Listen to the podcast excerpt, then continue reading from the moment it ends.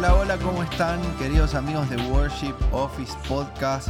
Estamos en un nuevo episodio de este podcast, el número 13, y en esta oportunidad tenemos invitados especiales. Bueno, a Gabriel ya lo conocen, está con nosotros esta temporada, pero también quiero eh, nombrar algunas cosas que Gabriel hace porque lo que vamos a hablar hoy eh, tiene que ver con cuestiones espirituales, pero también técnicas. Entonces a mí me gusta que, que, nuestros invitados se explayen, pero que ustedes sepan que ellos están hablando desde la experiencia y el conocimiento. ¿no? Entonces, por ejemplo, Gabriel, hemos trabajado muchísimos años en Aliento Music School, él fue fundador, director de la escuela, ahora se encuentra sirviendo eh, como pastor de, adoración en McAllen, ¿sí? y ha viajado por muchos años con Marcos Witt, Marcos Barrientos como tecladista, como director musical,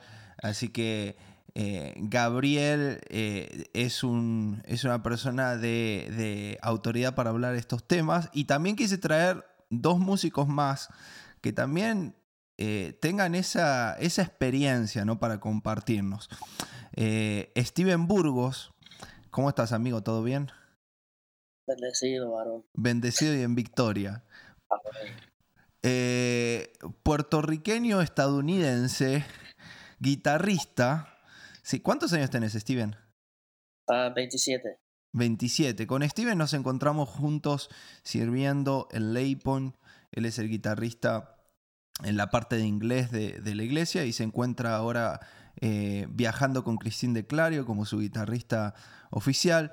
Así que tenemos a Gabriel en el piano, tenemos a Steven en la guitarra y tenemos a Josué para el bajo, ¿sí? Josué Ramírez. ¿Cómo estás, Josué? Bendecido. Bendecido y en victoria también. muy bien, muy bien.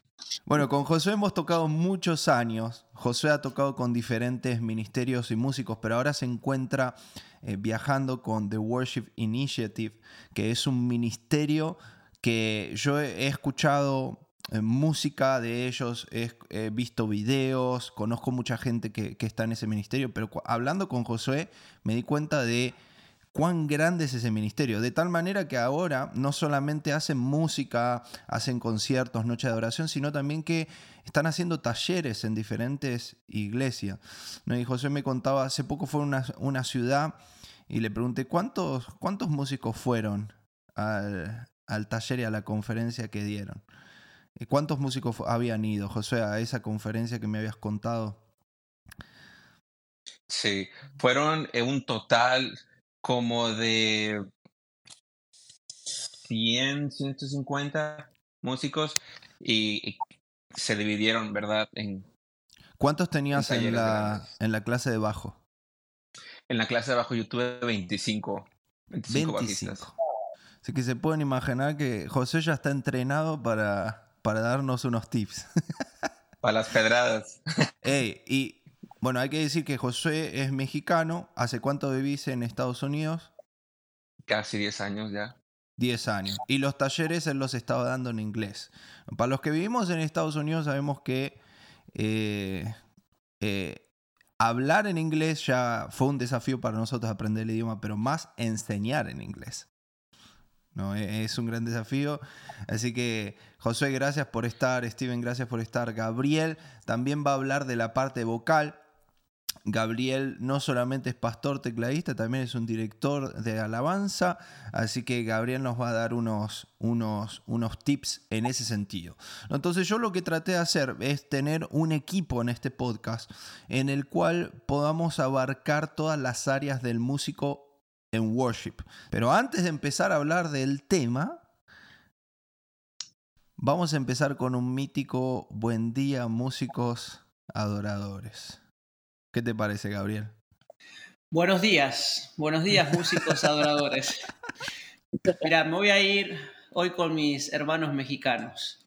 No. Eh, y bueno, eh, acordate que mi esposa es americana mexicana, estoy rodeado de mexicanos, ya no hablo como argentino, así que este es para los mexicanos. Buenos días músicos adoradores, menos al músico manguera. El que la riga cada vez que toca. Oh. ¡Oh! ¡No! Ese estuvo bueno, Gabriel. ¿eh? Hay, que aclararlo. un para los talento que- para eso. hay que aclarar, los que no son de México, en México hay este, este dicho que cuando alguien se equivoca, dicen la estás regando, ¿no? Y también se puede regar las plantas, entonces por eso es el manguera, ¿no? Porque usas la manguera para regar las plantas, entonces ahí es el músico manguera que la vive regando. Eh, regando. Los mexicanos tienen términos que la verdad son muy creativos, ¿no? Listo, me voy, era todo por hoy, gracias, fue un gusto Fue compartir. un gusto, esa fue tu participación. Buen día, músicos adoradores, menos a los ministros que hablan con un acento abajo de la plataforma, pero agarran el micrófono y de repente cambiaron de país. No sé si a ustedes les pasó, en Argentina teníamos... Steven se está riendo. Yo lo he hecho. En Argentina, en Argentina teníamos un fenómeno en los 90, y yo creo que fue por Marcos Witt, en el cual muchos ministros hablaban con acento mexicano, ¿no? Pero eran bien argentinos, bien argentinos. ¿Qué hace, che? ¿Todo bien?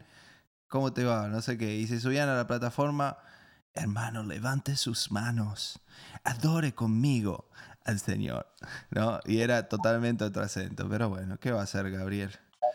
El- ese, ese, ese fue el buen día músicos adoradores, pero le decimos también buen día músicos adoradores a todos los músicos que van al ensayo temprano, que se preparan, que estudian las canciones, que practican, que tienen una vida de comunión con, con el Padre, que son responsables y comprometidos. Y, y le decimos también buen día a todos los demás, ¿no?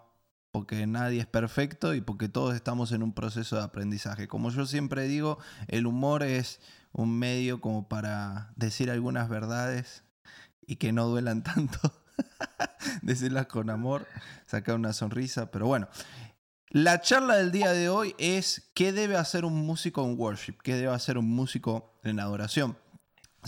Saben que yo hace, eh, hace dos días hice un post en donde puse en Instagram una foto de unas notas que yo hice acerca del propósito de la música en la iglesia. ¿Por qué hice ese post? Porque recibo muchísimos comentarios de gente diciendo, la música no es un ministerio. ¿Dónde está en la Biblia que tenemos que cantar? ¿Dónde está en la Biblia que tenemos que tocar música? ¿Dónde está en la Biblia esto que lo otro? Entonces yo hice ese post como para decir, no es un pensamiento de Agustín, no es un pensamiento de Gabriel lo que estamos hablando. Realmente la Biblia literalmente nos anima a cantar y alabar a Dios. Y no solamente eso, la Biblia dice que se puede profetizar con música. Esa es una de las cosas más locas que me ha tocado eh, entender desde el lado artístico eh, que si uno lo piensa desde la razón humana, eh, no lo vamos a entender nunca, pero ¿qué pasa? La Biblia lo dice y los músicos lo hacían, profetizaban con música. Entonces lo único que quiero mencionar son dos versículos, eh, dos pasajes de la Biblia para que todos los que están eh, escuchando este podcast puedan anotarlos y puedan meditarlos, estudiarlos. Efesios 5, 18 al 20 dice, no se emborrachen con vino que lleva al desenfreno, al contrario, sean llenos del Espíritu. ¿Sí? Nosotros muchas veces utilizamos ese versículo 18 para hablar de la llenura del Espíritu Santo, pero lo que viene a continuación eh, tiene que ver también con ser lleno del Espíritu Santo. Está hablando en ese contexto Pablo cuando escribe esto y dice en, en el versículo 19, anímense unos a otros con salmos, himnos y canciones espirituales. ¿Dónde dice en la Biblia que tenemos que cantar? Y sigue Pablo, canten. Nos está diciendo, eh, hermanos, si tienen ganas, hermanos, si se siente bien, hermanos, si se quiere sentir mejor. No, dice, canten y alaben al Señor con el corazón, dando siempre gracias al Padre por todo, en el nombre de nuestro Señor Jesucristo. Y por otro lado, en Primera de Crónicas 25, 1, dice que Para el ministerio de la música, David y los comandantes del ejército apartaron a los hijos de Asaf, Emán y Jedutun, los cuales profetizaban acompañándose de arpas, liras y címbalos. ¿no? Entonces, vamos a comenzar a hablar del rol del músico en worship. Pero lo primero que quiero decir, y quiero ver a ver si ustedes están de acuerdo, si tienen un comentario acerca de esto, es que el propósito de la música en la iglesia no es performance, no es mostrar cuán bien toco, cuán bueno soy, mostrar mi talento. El propósito de la música siempre fue y es exaltar a Dios, es mostrar a Dios a través de nuestra música y hablar en el aspecto de profetizar, hablar de parte de Dios a través de de la música. Nunca el propósito de la, música en la iglesia fue entretenimiento, nunca fue muestra de talentos, mira qué lindo tocamos, mira cómo lo hacemos, sino exaltar a Dios. Empezando por eso. ¿Tienen algún comentario acerca de esto? ¿Están de acuerdo? ¿No están de acuerdo?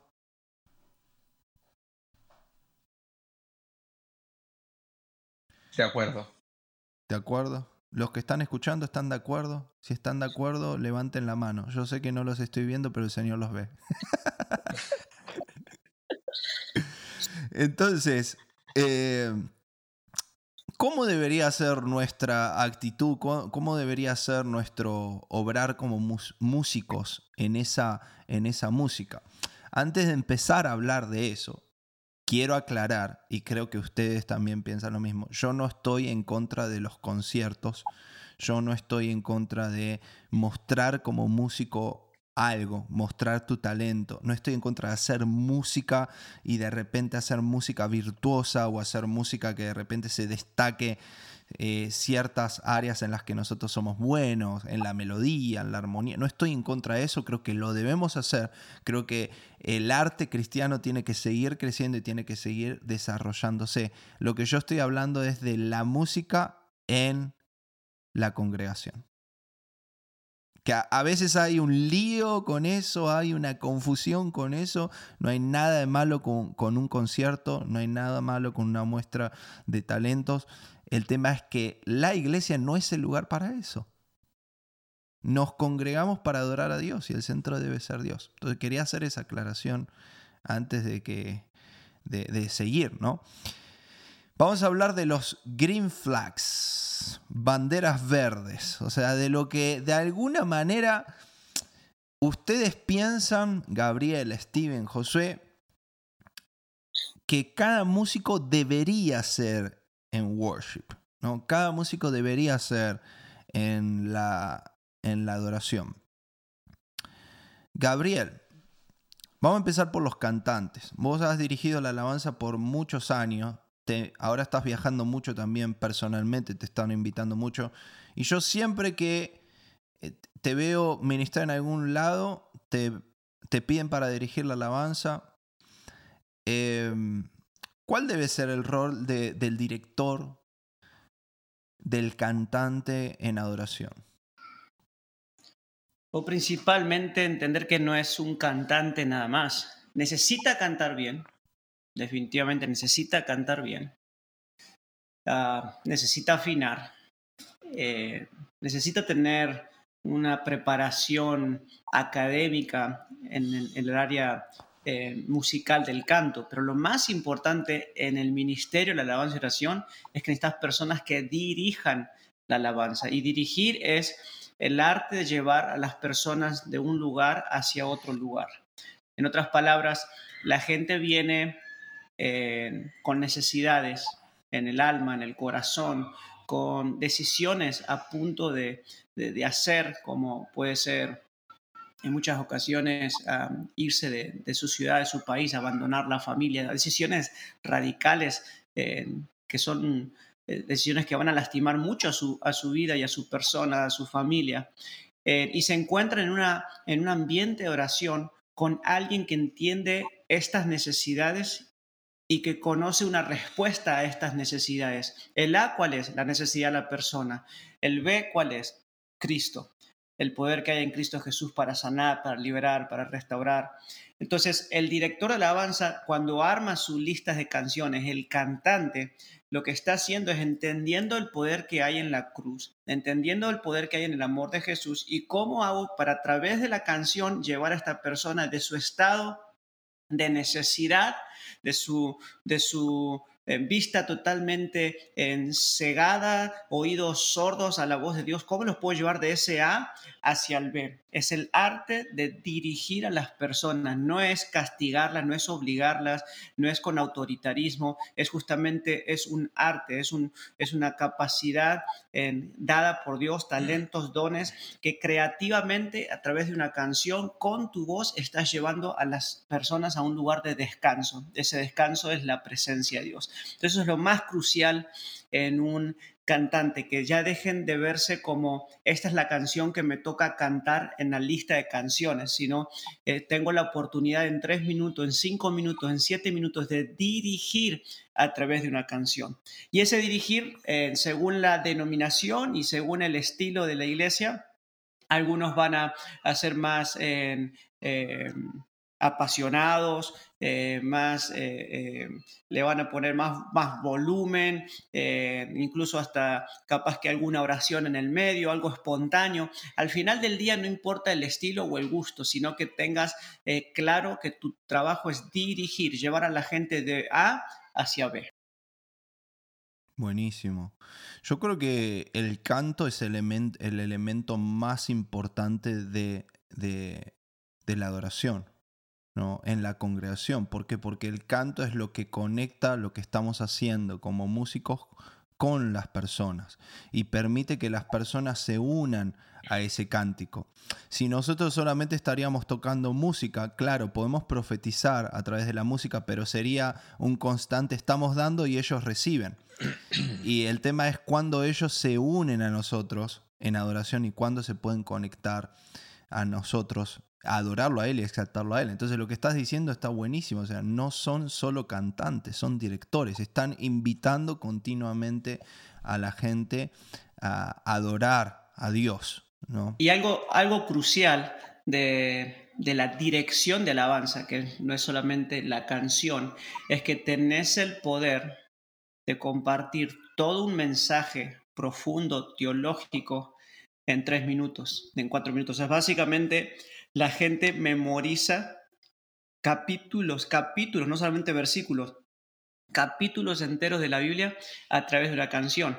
Mm. los que somos noventeros, eh, nos aprendimos, nos memorizamos el Salmo 23 eh, gracias a mm. Marcos Witt, eh, o, otros capítulos. Y, así hay, hay himnos, hay, hay, diferentes canciones que están 100% compuestas de, eh, de, la Biblia. Por ejemplo, en, la pandemia, que fue un tiempo muy difícil para todos en el 2020, en Kerry Joe, en Elevation y, otras personas compusieron esta canción de, que se llama La bendición, The Blessing.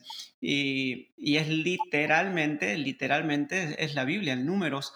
Eh, a tal punto es tan literal que ellos tuvieron que pagar regalías a la versión de la Biblia porque eh, justamente no le cambiaron una sola palabra. O sea, lo que está en el texto ah, es lo que cantaron. Y gracias a lo que ellos hicieron, gente se pudo memorizar esos versículos, ¿no? entonces es muy importante entender que como directores de alabanza, como cantante, le estamos poniendo creativamente música a la palabra de Dios y estamos eh, permitiendo que el mensaje de Dios, que es la semilla poderosa, la palabra, entre en los corazones y el alma de las personas. Entonces esto es poderosísimo.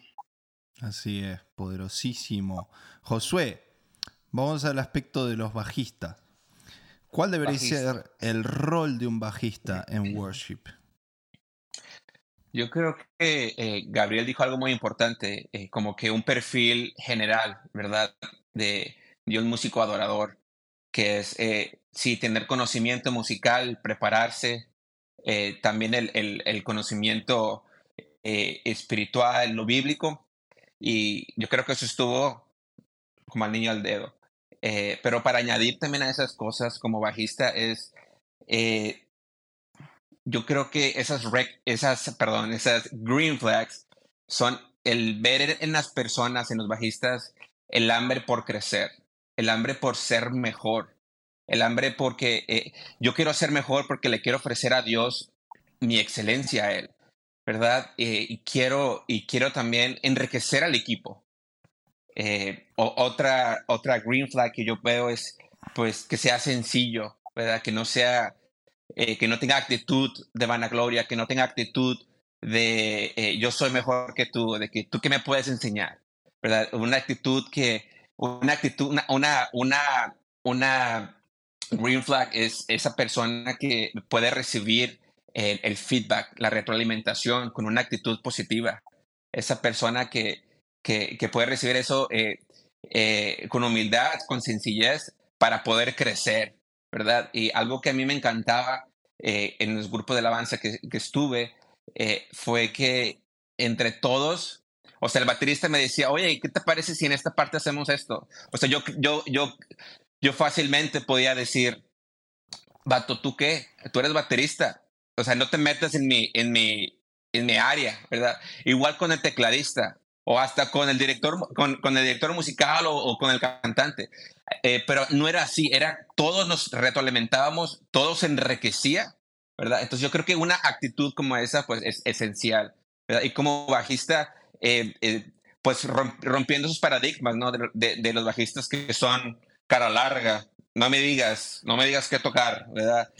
Yo, soy, yo soy la armonía, o sea, yo, yo si pongo un, un, un 3 sobre 1, o sea, eso es lo que vamos a hacer, o sea, quitar todas esas actitudes, ¿verdad? y, y, y, simplemente ser humilde, ser sencillo y, y el, el, aprender de todos. ¿verdad? Yo creo que esa es una de las actitudes que es moldeable, ¿verdad? El ser moldeable, eh, que nos va a llevar más lejos tanto como bajistas y como grupo de alabanza.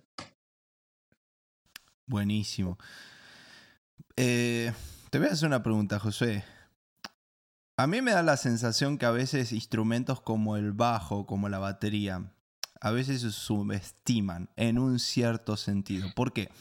Porque para tocar algo en el bajo o en la batería, parece ser, parece ser, se ve desde afuera, como que el proceso es más cortito. O sea, en la guitarra para tocar un acorde, para tocar dos o tres acordes, quizá el proceso puede ser más largo que sentarte en una batería y, y tocar un ritmo. ¿Por qué? Porque hay cosas que las tenemos intrínsecas, que son parte de nosotros, como el ritmo, la melodía. Y está como también esta, puede llegar a estar esta idea de que el bajo es, eh, bueno, voy a tocar el bajo porque está fácil, ¿no? O voy a tocar el bajo porque solamente uso dos dedos y vos, ¿se puede ver eso en bajistas o entre bajistas? O sea, que hay como una, en Argentina le decimos una pachorra, como una vagancia o una mentalidad quizá más eh, mediocre que en otros instrumentos e, o, eso no existe en los bajistas? No, definitivamente estás en lo correcto. Eh, y también muchos, muchos comentarios se dan a bajistas de que, ah, tocas el bajo, o sea, nada más el, una nota cada, cada dos barras, ¿verdad? O sea, eh, hay mucho de eso, pero como bajistas podemos hacer mucho, ¿verdad? Como bajistas yo creo, junto con bateristas, yo, yo considero eh, que esos, esos dos roles en el grupo de alabanza son esenciales en, en, la forma, en la forma de crear impacto en la, en, en, en la adoración, en alabanza. Y muchas, muchas formas, algunas formas de hacer impacto en la alabanza puede ser con un, con un crescendo súper intencional o puede ser simplemente con silencio. ¿verdad? Puede ser que en esta parte hacemos un crescendo y hacemos un silencio, hacemos un break y es como que no se lo esperan, ¿verdad? O sea, hay muchas herramientas que también como bajistas podemos aplicar. No nada más es el, el chunta chunta, ¿verdad? En, en, el, el, en el bajo, primera y quinta, primera y quinta. O sea, hay, hay, muchos, hay muchos recursos que como bajistas podemos agarrar, ya sea como construcción de acordes, teniendo esas opciones como bajistas de notas que, que poder tocar sobre un acorde y no nada más la raíz, ¿verdad? Claro. Eh, el, eh, el, hasta a veces el seguir la melodía, a lo mejor no vas a hacer toda la melodía, ¿verdad? Pero una o dos, tres notas que puedan, que puede, le da mucha riqueza y, man, eh, le da mu- mucho apoyo a, a las letras, a las melodías. Yo tuve la, la oportunidad como de, de tocar con personas que recién están comenzando. Y yo lo que veo en personas que recién están comenzando es que a veces se subestima el tema de la batería y el bajo. Pero también he podido tocar con personas que están a un nivel muy alto. Y en este otro ambiente se valoriza muchísimo al baterista y al bajista. A tal punto que es como... Lo demás lo podemos discutir, pero este es mi baterista y este es mi bajista. O sea, porque esa, es la base. Así que, eh, no, José, Josué, no necesitamos a los pianistas, no necesitamos nada, mentira, chicos. Una cosa, un- una cosa para añadir muy buena que Se va, se va. Gabriel. Ah, una cosa así rapidito para añadir. eh, eh, yo creo que la comunicación es súper importante con el bajista y el baterista. Comuni- comuni- comunicación previa y comunicación durante el ensayo, ¿verdad? Porque eh, a veces eh, si nos ponemos eh, muy, muy estrictos en que, ah, nada más voy a tocar la canción como está en el demo y ya, pero a veces el tocar en vivo, pues eh, requiere más energía, requiere, requiere pensar fuera de la caja, ¿verdad? Y, y- tener algo de ideas. Entonces, esa comunicación previa y durante el ensayo es esencial para como bajista con baterista. Buenísimo. Steven, si te digo un chiste, ¿no te vas a enojar? No, dime. ¿Cómo se hace para que un guitarrista deje de tocar? ¿Cómo se hace para que un guitarrista deje de tocar? Ah, apagarle la pedalera. No, No, se, le eh, pone, se le pone una partitura. Pará, y el guitarrista y el, y el pianista le sacás la ver, dale. partitura. Le sacás la partitura. es verdad, es verdad. Es verdad. No, es- Steven, este fue una introducción para devolvérsela a Gabriel, en realidad. No te quise, no te la quise dar a vos, sino a Gabriel, que la semana pasada. bueno, a ver, Steven, rol del guitarrista en Worship. ah, básicamente, bro, ah, menos es less is more, menos es más, you know. Oh, Menos haga, más vas a ayudar la banda entera o el ambiente entero. Ah, yo aprendí que ser sensible a, a la atmósfera, a lo que está pasando, es muy importante, porque a veces no podemos olvidar de lo que esté pasando en el, you know, en el, en el santuario, en, el- en donde sea, en la tarima, y uno se piensa a pensar de, you know, ah, yo puedo hacer esto aquí, pero en realidad no es el momento correcto para hacerlo, you know. Um, y me ha pasado, you know, um, pero es, it's, it's a reminder, you know, to, to always have, no sé cómo decirlo en español, pero um, un recordatorio. ya, para que siempre tiene que tener en tu mente de que no es la. Yo sé que la guitarra fácilmente puede ser uno de, uno de esos instrumentos que uno, you know, puede solear y hacer muchas cosas cool o lo que sea, pero eso no es el propósito, you know. El propósito es de complementar lo que, lo que esté pasando. So, para mí, ser sensible al espíritu, a lo que está pasando, pero también tener en mente de que no todo el tiempo tiene que estar tocando, you know? Ah, menos, mientras menos haga, más mejor. So, eso es lo que yo diría en el aspecto de- de guitarra. Buenísimo. Sabes que yo tengo la teoría que los guitarristas tienen una sensibilidad especial para ambientes y que de hecho marcan muchísimo el carácter de una canción. Si una canción va a ser agresiva, si una canción va a ser dulce, si una canción va a ser más melodiosa.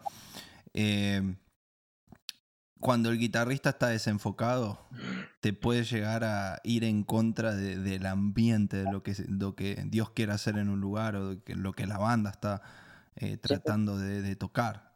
Y ¿no? puede ser muy ah, distracting, you know what I mean? Sí. Like, puede arruinar literalmente lo que esté pasando en el espíritu, en el ambiente, you know, si, si, no, si no te enfoca.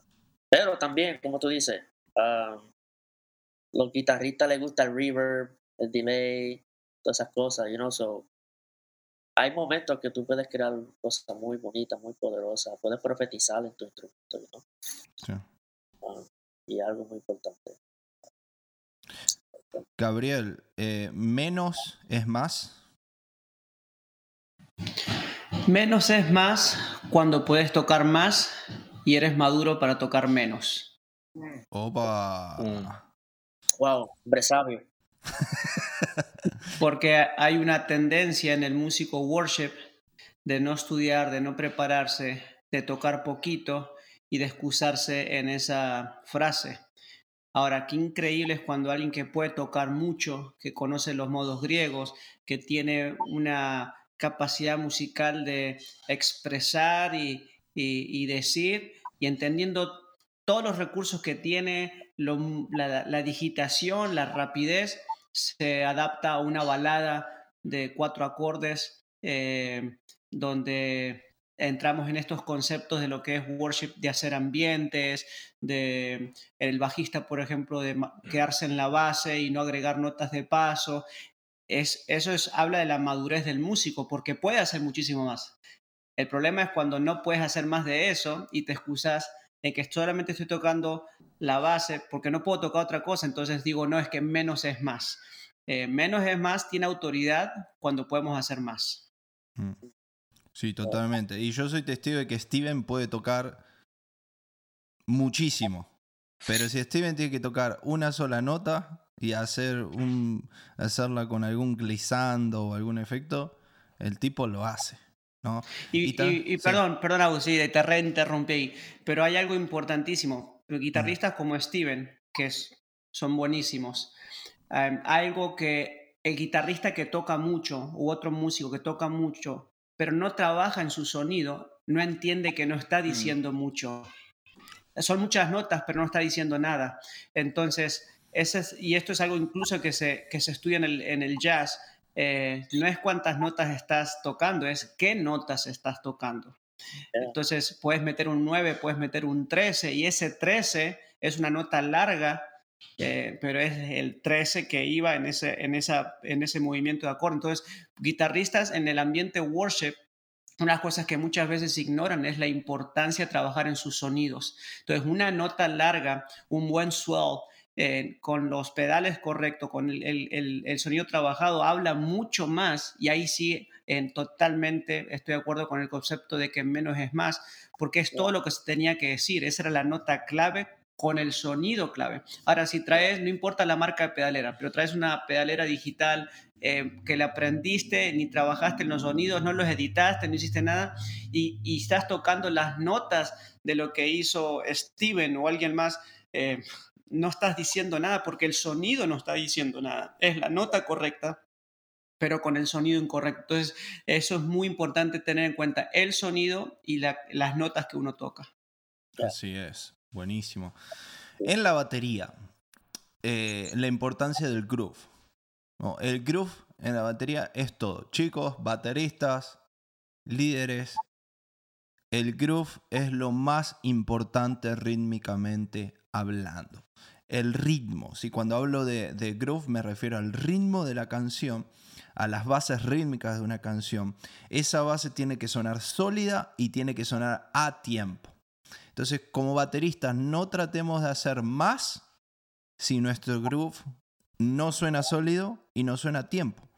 Podemos tocar una canción tranquilamente y hacerlo bien con un buen groove sin necesidad de hacer cosas raras, sin necesidad de hacer un super feel, un super gospel chop, ¿no? que ahora están de, de moda los gospel chop. De hecho, ¿para qué me pasan esos videos, chicos? Hace tres días me pasaron un video de un chico brasileño que tiene 15, 16 años. El chico es una bestia, es una bestia, muy bueno. Pero el tipo está, el tipo está tocando eh, La bondad de Dios de Bethel, eh, Goodness of God. ¿no? Y ustedes saben cómo va esa canción. Eh, na, na, na, na. Na, na, na, na, na, na. Bueno, el tipo está.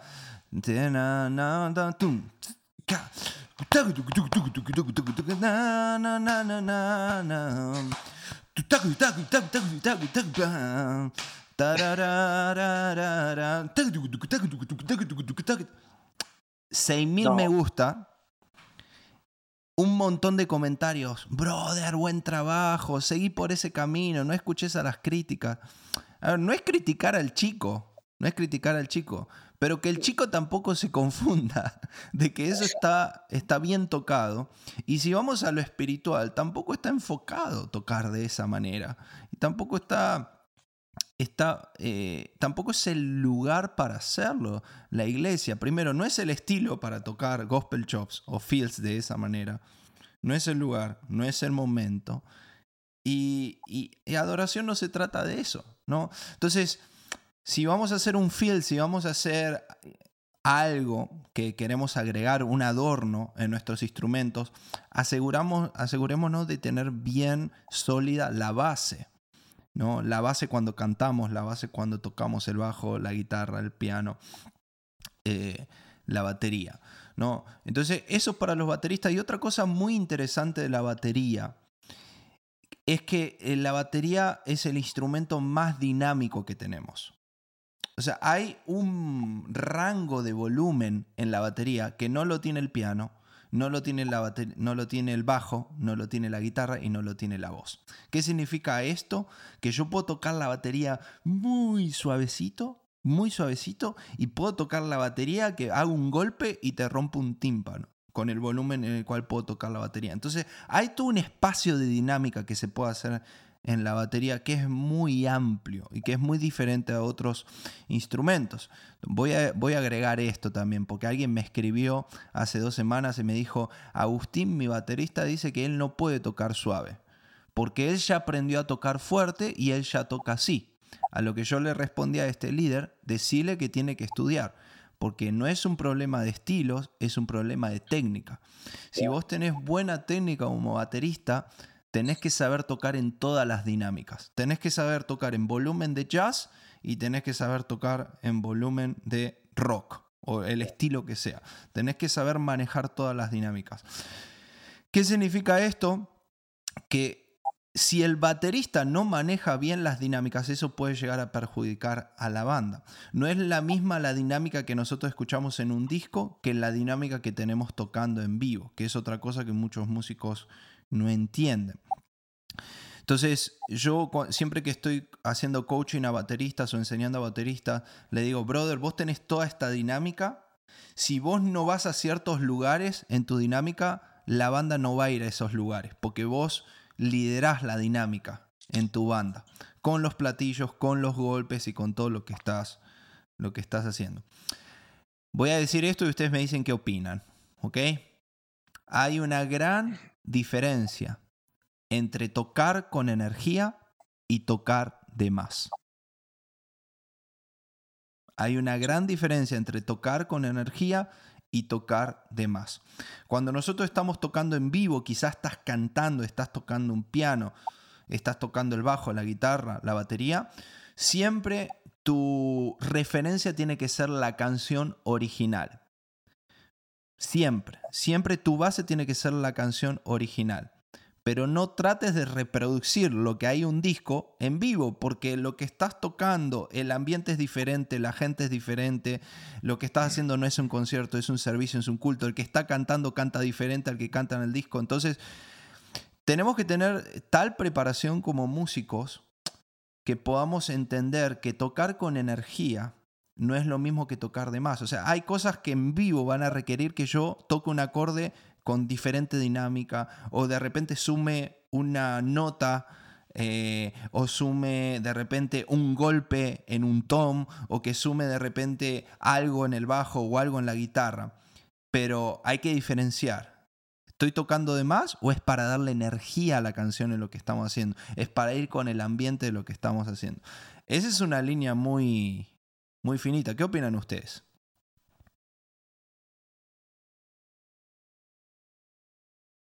Que hable el bajista, vamos. El bajista quiere hablar. No, pero puedes decir Sí. algo acerca de Josué. Josué, vos eh, todas las veces, hemos tocado muchas veces, pero vos sos un ejemplo de un músico que que, entiende eso. Yo creo que lo entendés a la perfección porque nos ha tocado hacer, eh, digamos, no me ha tocado con muchos, eh, tocar con muchos bajistas que hagan arreglos en vivo, pero que sean arreglos que queden bien y que vayan con lo que estamos haciendo. Y creo que José es un ejemplo. Gracias, gracias. yo creo que es muy importante eh, como músicos, como bajistas, eh, el, el, discernimiento, ¿verdad? Y como dices tú, el tocar de más y energía. El, la energía como bajistas, pues tienes algunas, tienes varias herramientas para crear tensión, para crear energía en momentos eh, otra vez voy a los, a los crescendos, ¿verdad? Porque los crescendos son muy importantes en dinámicas que ah, como bajistas, guitarristas y, y, bateristas, pues podemos, podemos crear esa tensión, ¿verdad? Y, no, y cuando estamos creando eso, em, eh, estamos trayendo energía a la banda, a la canción. No es que estamos tocando de más, ¿verdad? ¿Y cómo puedo yo hacer eso como bajista? Eh, me puedo ir a al, a, la octava alta y, y drive it, ¿verdad? Drive it. Eh, me puedo ir a la octava alta y, y meterle ahí un, un, un drive o, o, un octavador y crearlo grande y crear esa tensión, ¿verdad? Eh, no, estoy, no estoy tocando además, no estoy haciendo una escala ahí rápidamente en, esas cuatro barras y ¿verdad? No, eso ya sería tocar de más y pasarse la línea.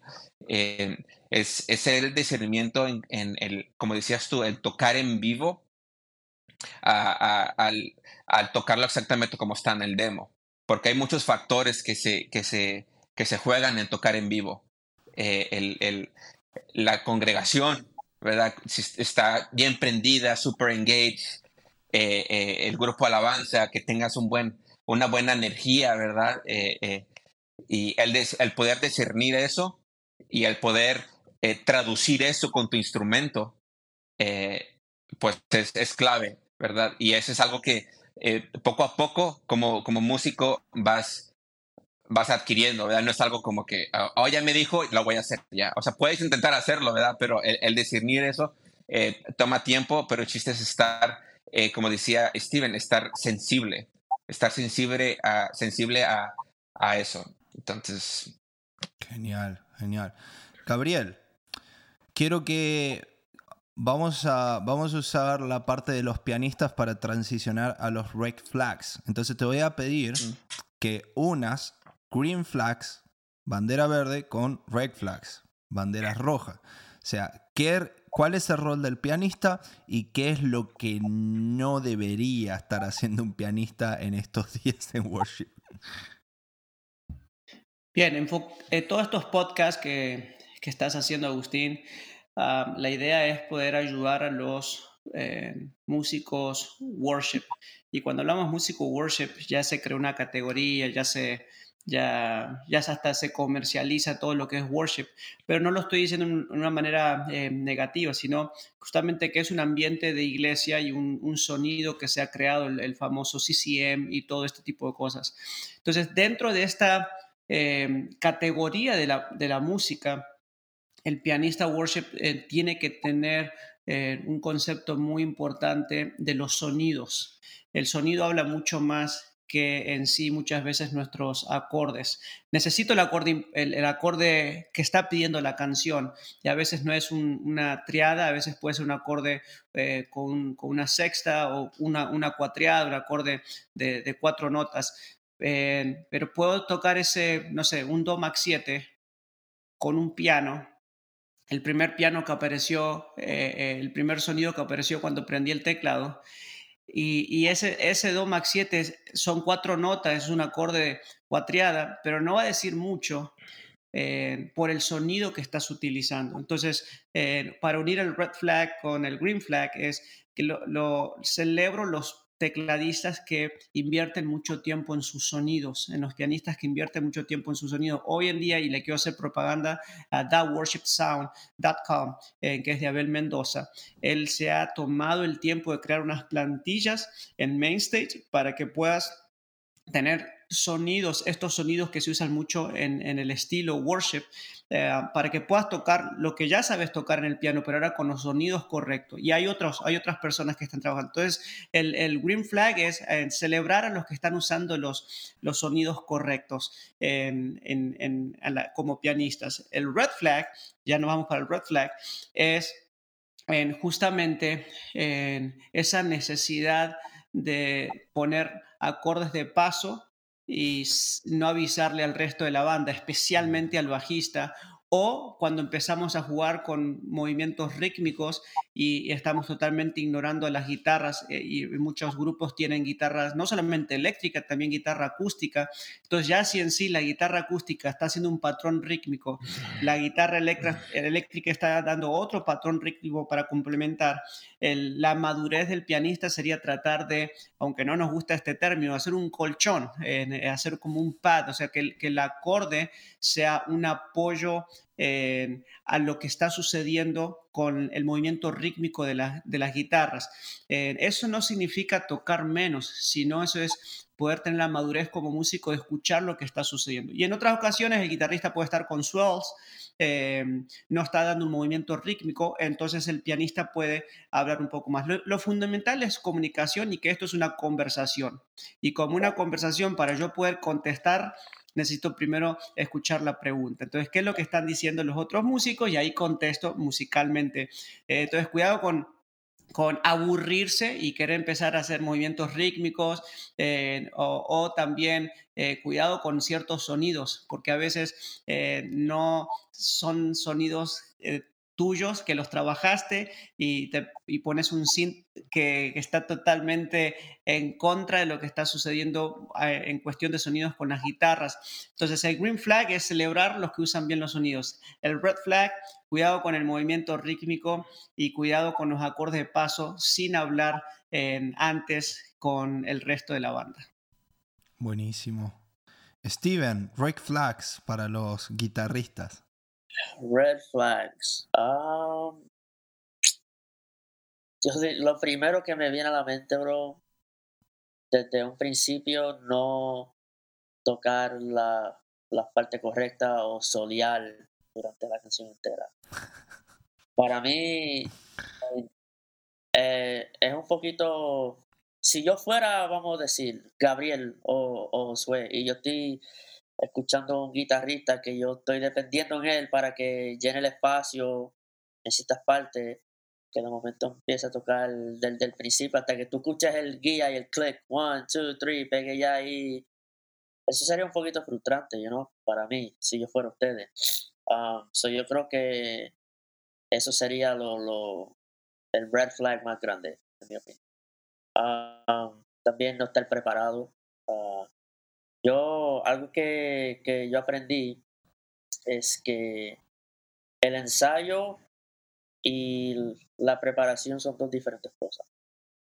Este, tú no vienes a entrar, tú no vienes al ensayo para aprender las partes o las canciones. Se supone que tú vengas al ensayo preparado, ya sabiendo todo, para que así puedan fluir y comunicar cosas mejores. Amén eso es un red flag para mí, es que no vengan preparados, que, you know, you know what I mean?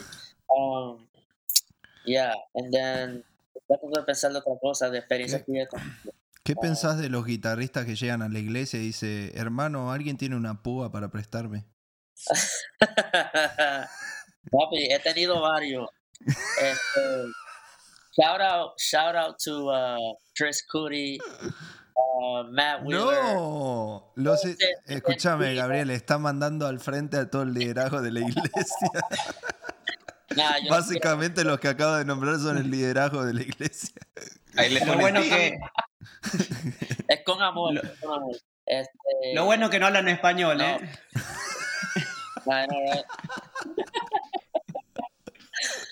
Um, ya, yo creo que la preparación, bro, es lo más importante.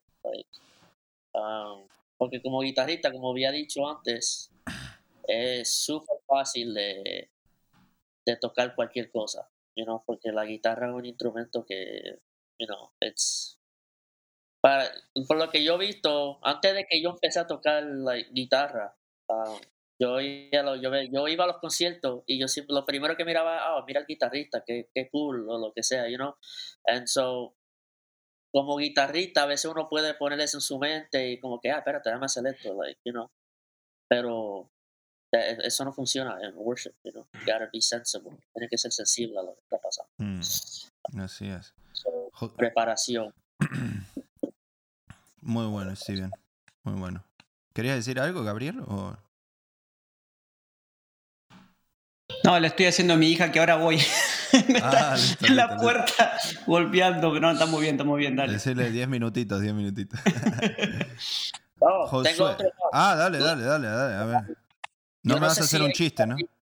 No, no, no, no. En Ah, este listo, mundo, listo, listo. en este la tecnología ha avanzado mucho y hoy en día hay muchos guitarristas que muchos guitarristas que están usando simuladores de amplificadores pero me supongo que todavía hay algunos que usan amplificadores you know, ah, en, la, en la tarima no seas ese guitarrista que cuando te digan que baje el amplificador durante el soundcheck durante la prueba que después cuando se acabe todo y empiece la alabanza que lo venga a subir de nuevo no hagas eso. Eso, eso Ey, ey, conozco muchos guitarristas que hacen eso. De hecho, la, la- la charla con líderes de alabanza muchas veces es una de las principales quejas. En la prueba de sonido, un volumen y después cuando empieza el culto, ¡pam! Y como tienen el amplificador ahí. yeah. Josué, Red Flags. Red flags, que esos bajistas que son adivinadores, que están tocando, tratando de ¿Cómo guiarse con su oído, con su instinto, y está tratando ahí de encontrar la, la nota. Eso es lo peor que como bajista puedes hacer. Eh, eh, no llegar preparado, ¿verdad? Es, es, es obvio todo eso. Puedes, es una de las cosas yo creo que más, más eh, frustrantes eh, y lo digo ahora yo como, como director musical también, que el tener un bajista en, en tu equipo de alabanza que no llega preparado y que está literalmente adivinando las notas en el mero ensayo, en el mero momento de ensamble, en el que, como, te, como decía Steven, no es tiempo de, de aprender las canciones, es tiempo de ensamblar lo que aprendiste. Eh, eh, y, y eso, Dios sigue trabajando en mi corazón porque es frustrante. Es frustrante, ¿verdad? Eh, así que bajistas, no sean esos adivinadores. El Ah, bajista adivinador, un nuevo, un nuevo nombre. para ah, también ot- ot- otros red flags son que empieces a usar eh, diferentes técnicas en el tiempo incorrecto, ¿verdad? Eh, dejan hacer un paréntesis y, habla- y hablar acerca de, los, de las eh, banderas verdes. Eh, darles, darles ánimos a esos bajistas que tienen su caja de herramienta con sus técnicas, ¿verdad? Con su slap. Yo, yo sé manejar la técnica de slap. Yo sé manejar la técnica de notas fantasmas. Eh, tengo conocimiento para hacer eh, notas de paso, ¿verdad?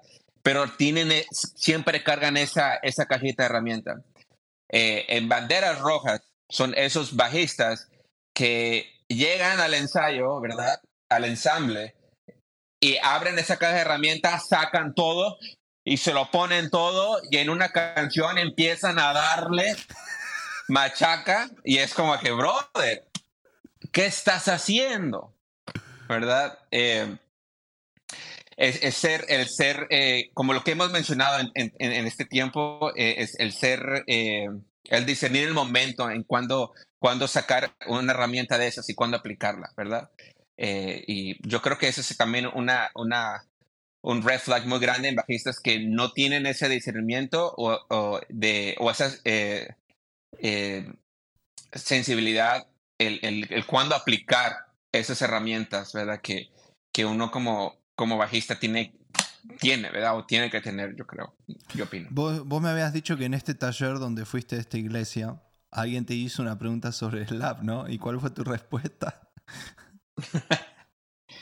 Ah, mi, mi respuesta eh, fue que me, me decían, oye, es que eh, y aplicas, tú cuando aplicas el slap, ¿verdad? Y ahorita en la música de CCM, pues li- literalmente casi no, no aplicas el slap, ¿verdad? Eh, eh, pero algo que yo le regresé la, la, la, la pregunta fue, tú te estás preparando, ¿verdad? Tú te estás preparando con esta técnica para cuando llegan a un punto en el que la canción lo requiere, ya lo tienes, ¿verdad? Y no estás a la mera hora, 24 eh, horas antes del ensamble practicando la técnica, pero porque no te sale, no está limpio, no, no, y a los ciertos eh, bits por minuto, ¿verdad? O sea, eh, existe estar preparado.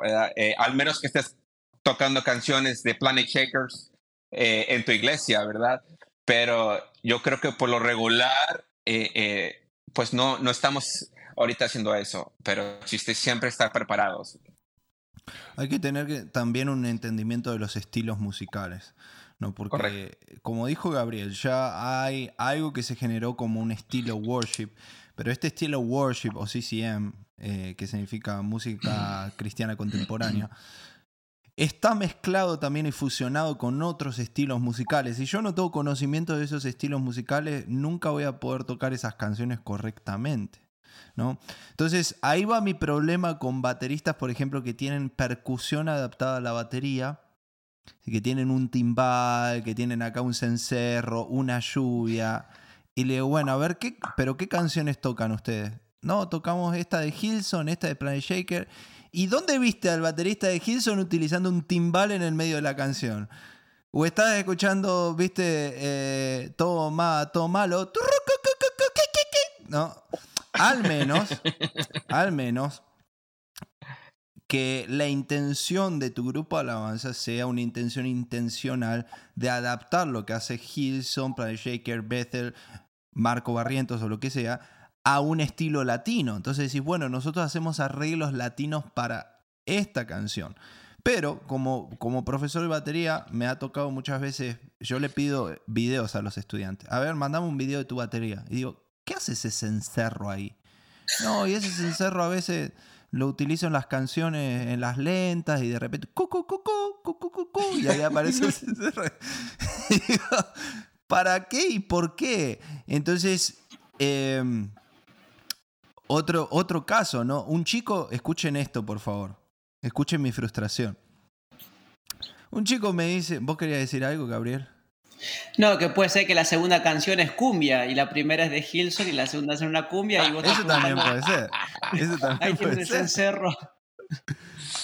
Pero me escribe este baterista, Agustín, ¿sabes qué? Quiero comprar micrófonos para la batería. Si me estás escuchando, por favor, te lo digo con amor. ¿eh? Y estoy contando esto sin mencionarte. No es que te desprecio ni nada, simplemente lo tomo como ejemplo.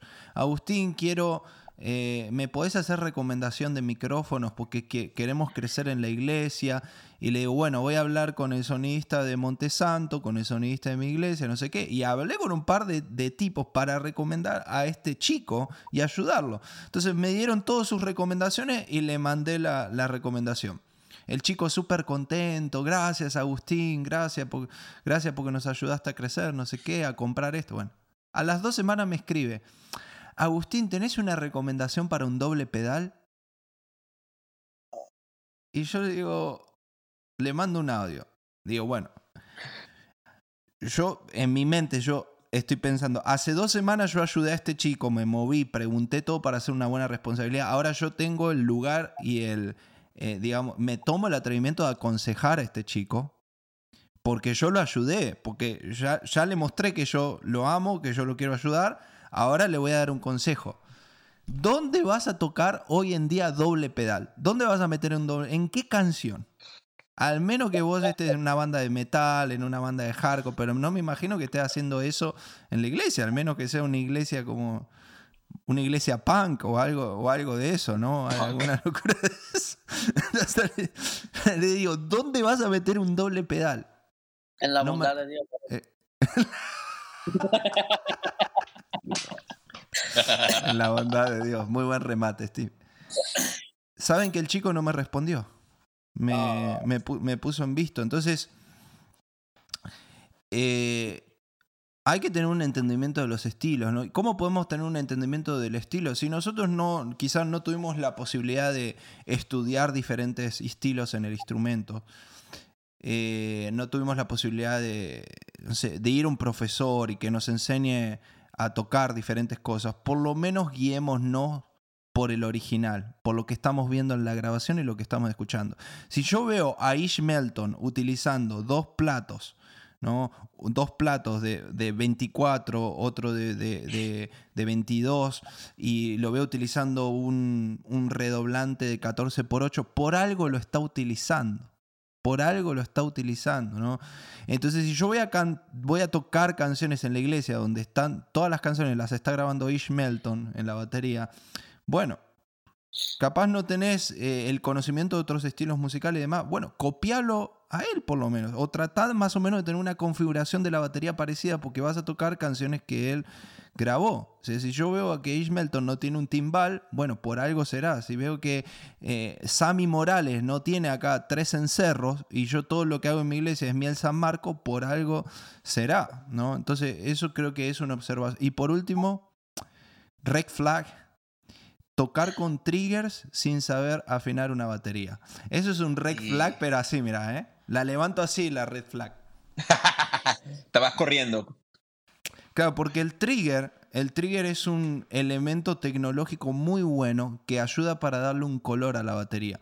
Ahora, eso no reemplaza que vos sepas como baterista hacer sonar tu batería bien.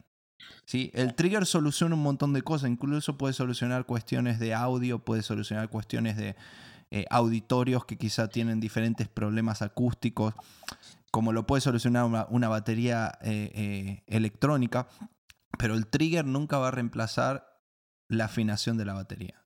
mi redoblante tiene que sonar bien. Eso no me justifica a mí a llevar con el redoblante, le faltan tres tornillos, y tiene el parche de abajo roto. No, le pongo el trigger, ahí va a sonar bien. Red flag. Bueno. ¿Puedo sumar algo? ¿Puedo sumar algo antes que cambies?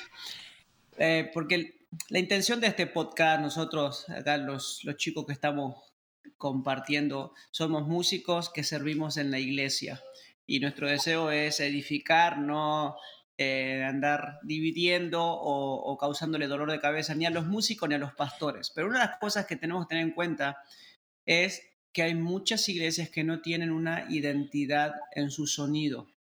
Y por eso eh, pueden tocar la primera canción de Betel y tratar de copiar el sonido de Betel y la segunda tratar de tocar una canción latina de de, una banda puertorriqueña eh, donde va a ser una salsa, un merengue. Y decir, si esos extremos son cosas que muchas, eh, no estoy diciendo que está mal, pero digo, son cosas que muchas veces en las iglesias, especialmente americanas, no vas a encontrar, que ya tiene una identidad. Ya sabes cómo suena Elevation, ya sabes cómo suena Lake Point, ya sabes cómo suena Bethel.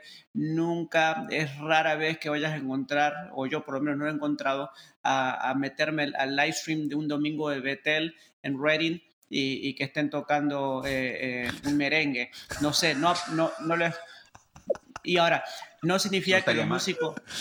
Sería buenísimo, ¿no?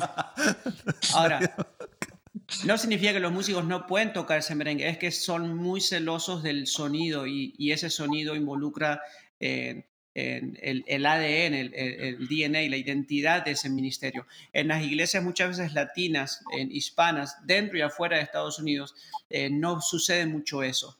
Entonces de ahí es que de repente te van a pedir un, una tarola, un snare de, de, profundo y después la segunda canción eh, eh, una piccolo. Y voy a decir, como, con pasos extremos. O el bajista que te pide un factor de cuatro cuerdas y después un Ken Smith de seis. Y vos decís, ¿Cómo? Y bueno, es que la primera es de Fred Hammond y la segunda canción es de...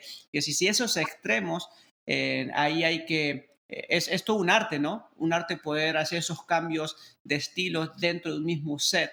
Eh, entonces yo no estoy diciendo que estoy en contra o a favor, pero, pero ese es el desafío muchas veces de, de iglesias, especialmente en Venezuela, en Colombia, en Sudamérica o en Centroamérica también, que tienen diferentes colores, que tienen diferentes estilos y no un sonido así en específico. Mm. Eh, mm. Entonces quería nomás hacer ese, ese paréntesis. Para terminar, Gabriel, red flags en cantantes. La más típica es la prueba de sonido. Sí, sí, sí, check, check, check, one, two, three, ya, ya, ya, ya. ¿Me escucho bien? Sí, estoy bien, estoy bien. Y empieza la primera canción. ¡Henda! Es verdad. Y decís, decís, eso no fue prueba de sonido. Entonces yo lo que le animo a los cantantes es que canten en la prueba de sonido, no que hablen al micrófono, porque el sonidista no está escuchando tu rango, no está escuchando nada. Con, no es probar a ver si, si hay señal, no estás en una llamada de teléfono. Eh, check, check, check, sí, sí, ok, ok, yeah, I'm good, I'm good. Ahí no me diste nada como sonista. Entonces, un red flag para sonista es que canten en la prueba de sonido. Y canten, cuando digo cantar, necesito escuchar eh, en el cuerpo de tu voz, necesito escuchar tu volumen, porque eso va a cambiar muchísimo la mezcla en la sala, en los in-ears, todo, e incluso en tus propios monitores, porque si estás hablando en un volumen muy bajo durante la prueba de sonido y después soltás todo tu, tu volumen, eh, te, tu mezcla es un, un, desastre y ahora te vas a sentir incómodo y comienzan estos errores típicos de sacarse un in-ears o sacarse los dos in-ears y depender nada más de la sala porque no hubo una buena eh, prueba de sonido. Entonces canten durante la prueba de sonido. Ese es uno de los red flags y podemos dejarlo ahí. Porque hay muchos. ¿vos, ¿Vos querías decir algo, Steven? No, yo iba a decir este, esos cantantes que eh, un red flag muy grande como guitarrista es cuando tú llevas una semana o dos semanas enteras practicando un solo de una canción y cuando llegue el momento en el servicio para tocar ese solo, que empiecen a, a cantar encima del solo. It's like, man, yo, yo, yo me, yo sacrifiqué mucho tiempo, yo por poco me empiezo a botar sangre de los dedos tratando de aprender los y llega a, a, a, cantar encima. Like, no, es, eso, yo lo, eso me lo dijo mi hermano Chris Tisla. Si tú ves esto, eso es para ti. Eso para ti, varón. bueno. Un, lo, no, no, no. Steven, acá estás en un lugar seguro. ¿Qué más ibas a decir?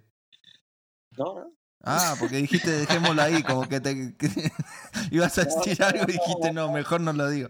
Bueno, a ver. Steven, un... Steven, de acá no va a salir, ¿eh? Esto no lo va a escuchar nadie, esto no lo va a ver nadie, de acá no sale. Nada más otro cuatro. Eh, a mí me gustaría que en alguna oportunidad podamos hacer esto en algún lugar en vivo y que podamos tocar.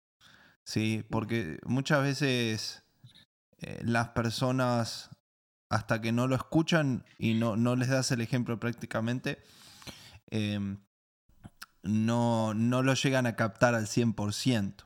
¿no? Entonces estaría muy bueno en alguna oportunidad, yo les abro la invitación a ustedes tres. Y también lo hablo para personas que escuchan el podcast. Sé que pastores, líderes escuchan eh, este podcast, músicos. Eh, y, nosotros estamos más que, dispuestos a, poder hacer algo en vivo.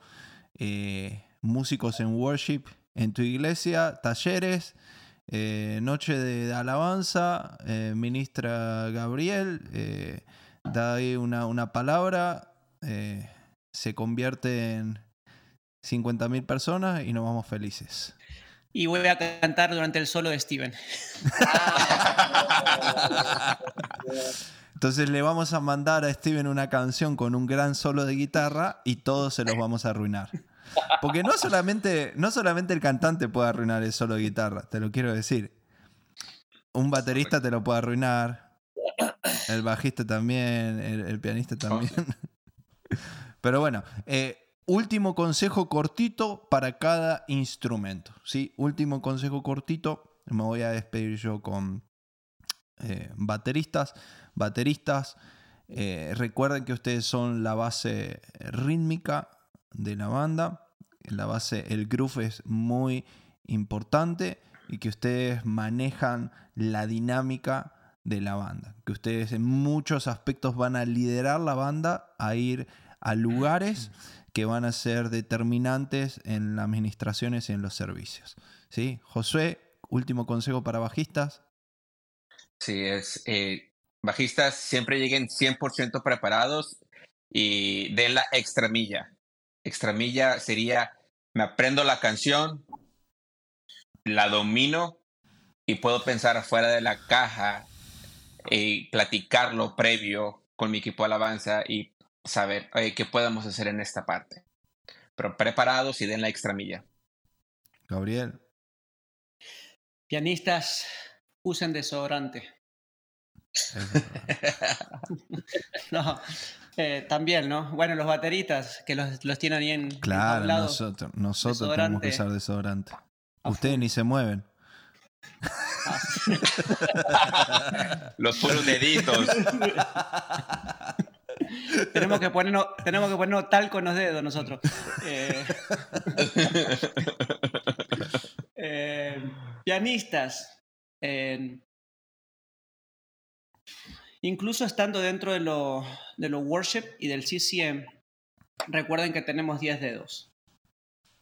Entonces utilicen inteligentemente sus dedos para construir los acordes, para acompañar y sumar a lo que la canción está diciendo.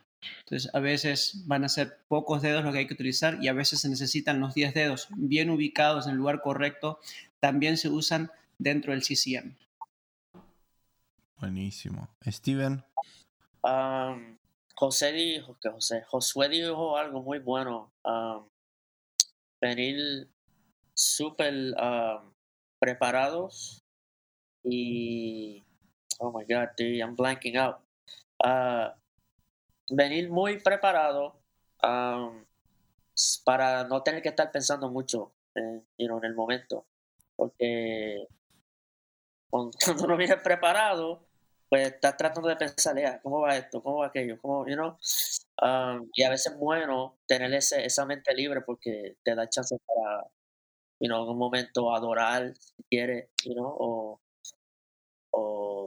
arreglar algo en tus pedales, no sé, you know, pero venir preparado, más preparado de lo normalmente, a veces más preparado en cuestión de, ah, yo sé lo que hace la batería en esta parte, yo sé lo que hace el bajo, sé lo que hace el piano, yo sé que el cantante no debe estar tocando mientras mí solo.